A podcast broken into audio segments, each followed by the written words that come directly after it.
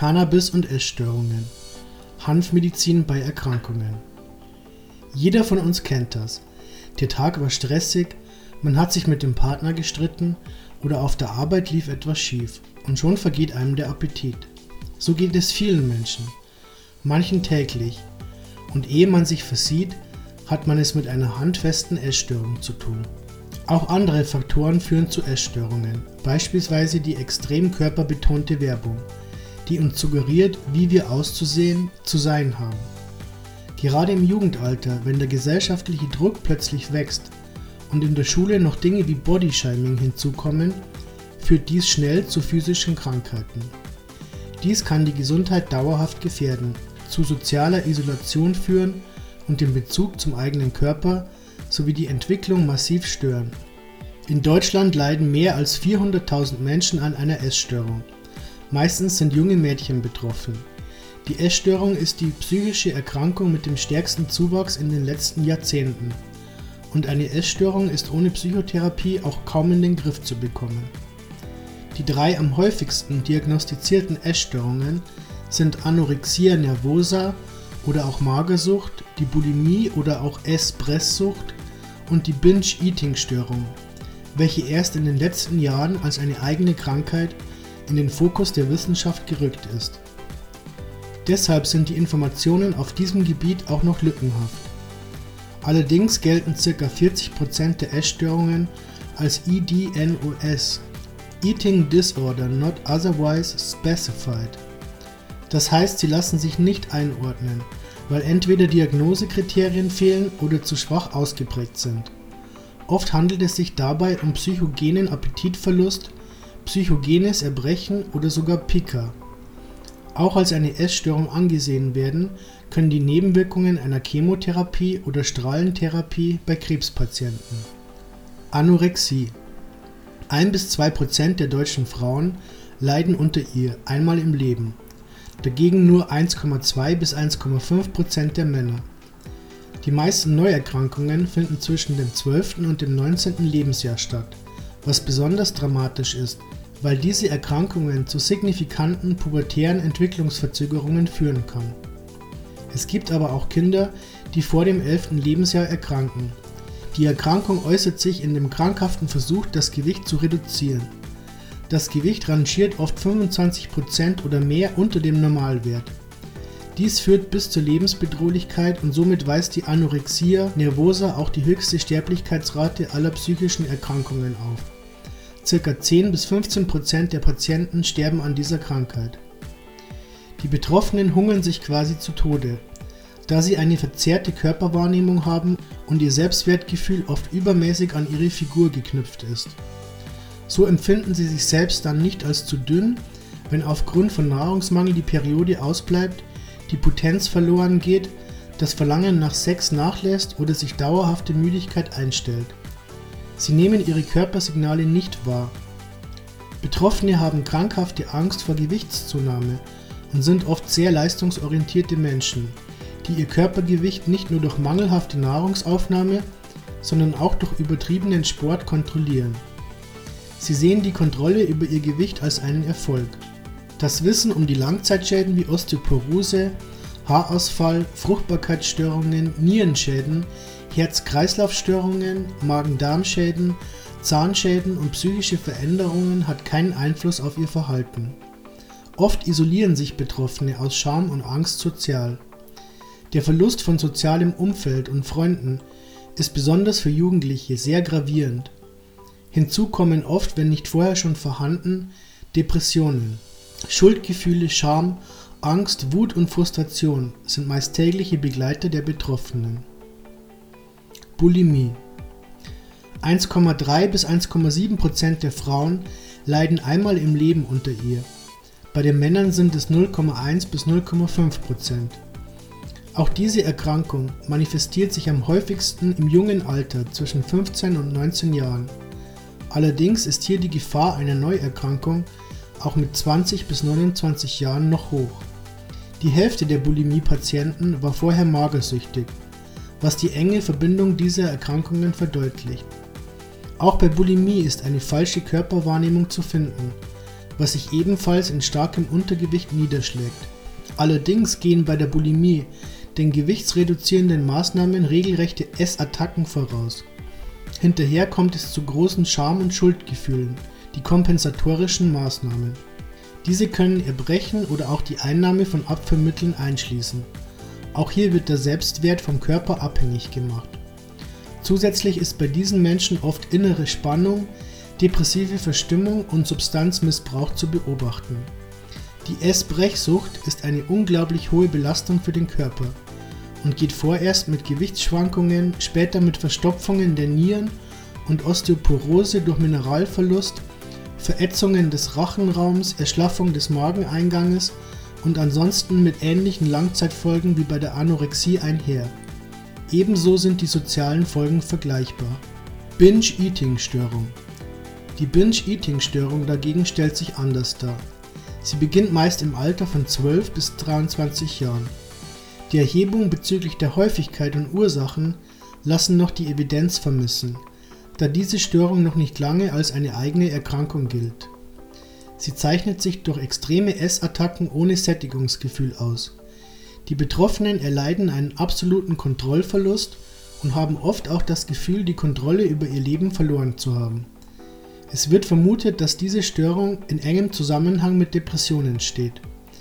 Im Gegensatz zu den beiden bisher vorgestellten Krankheiten werden allerdings keine gewichtsreduzierenden Maßnahmen durchgeführt. Daher führt Binge-Eating oft zu Übergewicht. Auch hier sind Scham, Ärger, Einsamkeit, aber auch Überforderung zentrale Themen. Die Langzeitfolgen äußern sich durch das Übergewicht eher als Erkrankungen des Bewegungsapparates, Kreislaufstörungen, gestörte Atemfunktion sowie Müdigkeit und Schwangerschaftskomplikationen. Chemotherapie Bei Krebspatienten stellt sich oft ein Appetitverlust ein, der mehrere Gründe haben kann. Einerseits lösen Tumore und ihre Botenstoffe oft Übelkeit, Appetitverlust und Erbrechen aus. Andererseits haben diese Patienten natürlich in hohem Maße mit Ängsten und Depressionen zu kämpfen, welche, wie wir inzwischen wissen, den Appetit stark mindern können. Hinzu kommt, dass Krebspatienten oft Opioide gegen ihre Schmerzen einnehmen müssen, welche zu Übelkeit und Verstopfung führen. Als wäre dies nicht genug, lösen Chemotherapien bei vielen Betroffenen Geschmacksstörungen aus, was dazu führt, dass gerade bei eiweißhaltigen Lebensmitteln wie Fleisch ein bitterer oder metallischer Geschmack wahrgenommen wird. Manchmal wird das Essen auch als komplett geschmacklos empfunden.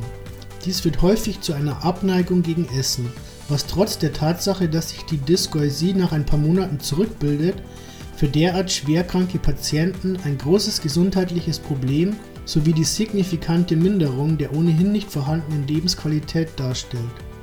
EDNOS Dysrexie Störung der Nahrungsaufnahme, Dyspanderosis Störung des Körpergewichts, Pica Essen von nicht essbaren Dingen, psychogener Appetitverlust und Erbrechen All diese Dinge werden im ICD unter dem Code F50 zusammengefasst. Bei den meisten von ihnen liegt Stress, Anspannung, schlechte Problembewältigung und Überforderung zugrunde. Einige dieser Störungen, bis auf Pica, bilden sich bei Eliminierung der Stressfaktoren meist bald zurück und können dennoch sehr belastend sein. Sie gehen nicht mit Gewichtsangst einher und auch das Erbrechen geschieht spontan und als Spannungsreduktion. Etwa 40% der Essstörungen fallen in diese Sparte. Therapie bei Essstörungen. Doch wie geht man psychogene Essstörungen an? Störungen, die alleine auf dem Leid der Psyche basieren. Natürlich sind bei allen Essstörungen, wie schon gesagt, Psychotherapien dringend angeraten. Man kann ambulant und anonym in Krisenzentren, psychologischen Notdiensten und Selbsthilfegruppen Unterstützung finden. Allerdings ist auch ein Gang zum Hausarzt des Vertrauens möglich. Dieser kümmert sich dann um die nächsten Schritte. Die Problematik ist jedoch, dass Menschen mit Anorexie oder Bulimie das Ausmaß ihrer Erkrankung meist durch das verzerrte Bild, welches sie von ihrem Körper haben, nicht überschauen. Sie geben in Therapien sogar an, zunehmen zu wollen und greifen dann heimlich zu Abführmitteln oder betrügen anders. Dadurch, dass Erkrankte sich also nicht als krank wahrnehmen, ist es schwer, sie zu einer Therapie zu bewegen, weshalb auch die Sterberate so hoch ist. Es kommen zur unterstützenden Therapie oft SSRI, selektive Serotonin-Wiederaufnahmehämmer, zum Einsatz, da diese Störungen oft mit depressiven Verstimmungen assoziiert sind.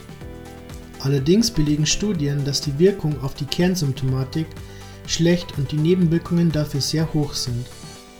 Dies führt uns zum eigentlichen Thema: Cannabis und Appetit.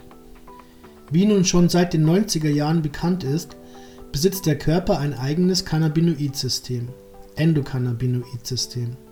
und körpereigene Cannabinoide (Anandamid). An die Rezeptoren dieses Systems CB1 und CB2 die sich sowohl im Gehirn als auch im Darm und sogar im Fettgewebe befinden, können auch zugeführte Cannabinoide andocken, was dieses System für therapeutische Zwecke sehr interessant macht. Schon alte Lehrbücher der ayurvedischen Medizin sowie später im 19. Jahrhundert europäische Ärzte berichteten von der appetitfördernden Wirkung von Cannabis. Dass das Endokannabinoid-System Einfluss auf den Schlaf-Wach-Rhythmus die Körpertemperatur, emotionale Regulierung und Stress hat, ist bereits bekannt. Auch auf Appetit und Hunger hat das Einfluss. Aber wie? Wir besitzen zur Regulierung dessen ein System, welches sich Hirn-Darm-Achse nennt. Hirn und Darm geben sich über dieses permanent gegenseitig Feedback. Der Darm sagt dem Hirn, was gerade los ist.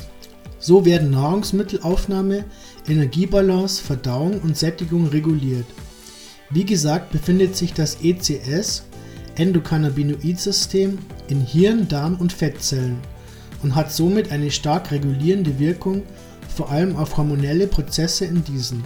Man fand heraus, dass der Körper eigene Cannabinoide, Anandamid, bereits in der Muttermilch und die zugehörigen Rezeptoren beim Säugling vorhanden sind.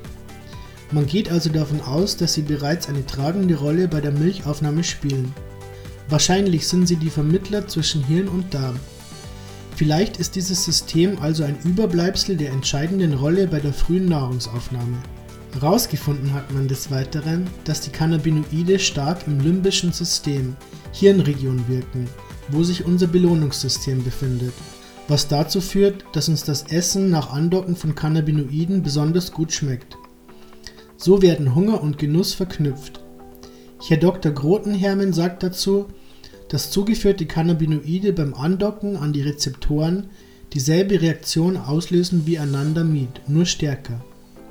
Studienlage zu Essstörungen Britische Forscher, die an Mäusen mit Magersucht forschen, gaben diesen 0,5 mg THC täglich und beobachteten eine deutliche Steigerung des Appetits und Gewichts Anschließend fand man in einer einmonatigen dänischen Studie mit 24 chronisch magersüchtigen Frauen heraus, dass 5 mg Dronabinol täglich über vier Wochen eine deutliche Gewichtszunahme mit sich brachten. Dies war eine randomisierte Doppelblindstudie. Die Kontrollgruppe bekam ein Placebo. In einer Studie der Universität Naples fand man heraus, dass Anorexie und Bulimie immer mit einem sehr niedrigen Anandamidspiegel einhergeht Parallel dazu befanden sich in den Hirnregionen der Patienten deutlich mehr CB1 und CB2-Rezeptoren. Dies weist auf eine mit der Krankheit einhergehende Störung des Cannabinoid-Systems und des Belohnungssystems hin. Auch fand man heraus, dass der Anandamid-Spiegel mit dem Grelin-Spiegel korreliert.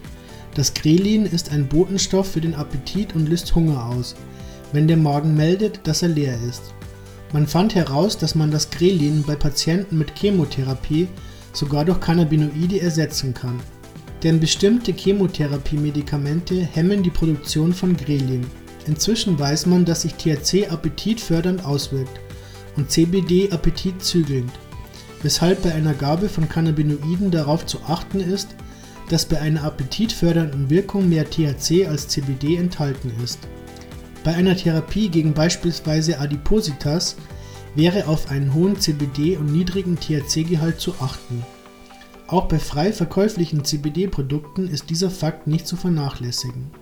Die Darreichungsformen können Blüten, Sativex-Spray oder Vollspektrum-Extrakte sein. In den USA ist Anorexie bereits eine qualifizierte Krankheit für Cannabis-Therapie. Beispiele sind Kalifornien, Maryland, New Mexico und Washington. Auch aus der Begleiterhebung des Bundesinstituts für Arzneimittel und Medizinprodukte geht hervor, dass Cannabis gegen Essstörungen häufig verordnet wird. An der Spitze stehen mit 69% die Schmerzpatienten, danach folgen Spastiken mit 11%, Anorexie mit 8% und Übelkeit und Erbrechen mit 4%. Durch weitere Studien in den nächsten Jahren wird sich diese Zahl voraussichtlich stark erhöhen. Auch darf nicht vergessen werden, dass Cannabis eine stark angstlösende, stressreduzierende und entspannende Wirkung hat. Patientengeschichte Claudia Russo ist unter anderem Krebspatientin. Doch schon lange vor ihrer Erkrankung kam sie in Berührung mit Cannabis. Zum Glück. Auch wenn der Grund für ihren Konsum im Jugendalter eher ein trauriger war. Sie versuchte damals aus ihrer Alltagsrealität zu fliehen, da ihr Elternhaus nicht viel Schönes für sie bereithielt. So sollte der Konsum ihr später das Leben retten. Leider kamen im Laufe der Zeit auch andere Substanzen hinzu, so dass Claudia abhängig wurde. Nach einigen Jahren war ihre Leber schwer geschädigt. Sie war extrem untergewichtig, auf Entzug und in einer medikamentösen Studie, um ihre Leber zu retten. In dieser Zeit schon konnte sie auf ihr nicht legales Cannabis nicht verzichten. Es gab ihr den Appetit zurück, den sie bitter nötig hatte, sagt sie. Auch stärkte es ihre Psyche so, dass sie in der gesamten Studie die einzige war, die ihr Gewicht gehalten hat.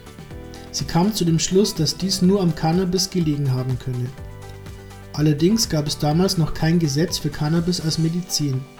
Sie hätte eine Ausnahmegenehmigung der Pfarm gebraucht. 2010 bekam Claudia Krebs. Sie hatte eine OP und währenddessen einen Herzstillstand. Durch diese Komplikation konnte der Krebs nicht bis ins gesunde Gewebe entfernt werden, was nötig ist, um eine Neuausbreitung zu verhindern. Claudia versuchte zu dieser Zeit schon, die Nebenwirkungen der Medikamente die sie in der Studie wegen ihrer Leber bekommen hatte, mit natürlichen Mitteln zu bekämpfen. Inzwischen weiß sie, dass die Studie, an der sie teilnahm, um ihre Leber zu retten, sie in den Rollstuhl brachte und ihre Knochen zerfraß. Sie hatte verschiedenste Nebenwirkungen. Von Bläschenbildung bis Darmblutungen war viel dabei und sie probierte von Aprikosenkerntherapie bis Ayahuasca und Kratom so einiges aus, mit mäßigen Erfolgen. Die Chemotherapie hat Claudia damals abgelehnt, denn ihr Körper war so geschwächt und ihre Leberwerte derart schlecht, dass sie sich einer Chemotherapie nicht gewachsen fühlte. Sie informierte sich daraufhin im Internet zur Herstellung von Cannabisölen, stellte die Pampe, wie sie selber sagt, zu Hause her und konsumierte sie in der Hoffnung, sie würde helfen, denn lecker war sie nicht. Bei ihrem nächsten Arztbesuch wurde ein signifikanter Rückgang des verbliebenen Tumorleidens festgestellt, was auch Claudia selbst überraschte und zu der Annahme führte, dass das Öl wirklich half. Inzwischen ist Claudia seit einigen Jahren legale Cannabis-Patientin, denn sie leidet außer unter ihrem Appetitverlust noch immer unter ihrer verschlissenen Leber, Morbus Crohn, PTBS und Osteoporose. Geholfen hat dabei ihr Onkologe, er verschrieb ihr Cannabis und sie erwirkte bei der Pfarm eine Ausnahmegenehmigung. Allerdings weigerten sich damals schon die Krankenkassen, Cannabis zu zahlen. Sie musste mit all ihren Erkrankungen bis vor das Bundesverfassungsgericht ziehen, um ihr Recht einzufordern und gewann schließlich. Sie sagt, dass ihr THC so gut hilft, dass sie manchmal sogar einen knurrenden Magen bekommt. Eigentlich ist ihr Körper seit Jahren nicht mehr fähig, Hunger zu empfinden doch mit Cannabis hat Claudia es auf Normalgewicht gebracht. Sie konsumiert verschiedene Sorten Cannabis, um verschiedene Wirkungen zu erzielen. Sie braucht für jede Sorte ein eigenes Rezept. Gegen Schmerzen, Depression, PTBS und für Hunger konsumiert sie gern Pedanius 22 oder Red 4. Gegen den quellenden Knochendruck nimmt sie Green 3. Es gibt noch ein weiteres alternatives Medikament, das ihr im letzten Jahr die Lebensqualität zurückgab. Ihr Hund Greenie sitzt ebenfalls im Rollstuhl. Sie hat ihn aus einer Auffangstelle gerettet und er hatte zufällig den Namen ihrer Medizin. Auch er hatte ein schweres Schicksal. Er wurde mit anderthalb Monaten mit gebrochenem Rückgrat und Beinen in einem Feld gefunden. Claudia behandelt auch ihn mit CBD, um ein anderes nebenwirkungsstarkes Medikament zu reduzieren. Selbst ihr Arzt sagt, man solle lieber Haustiere als Physiotherapie verschreiben Und ich sage, man sollte öfter Cannabis verschreiben.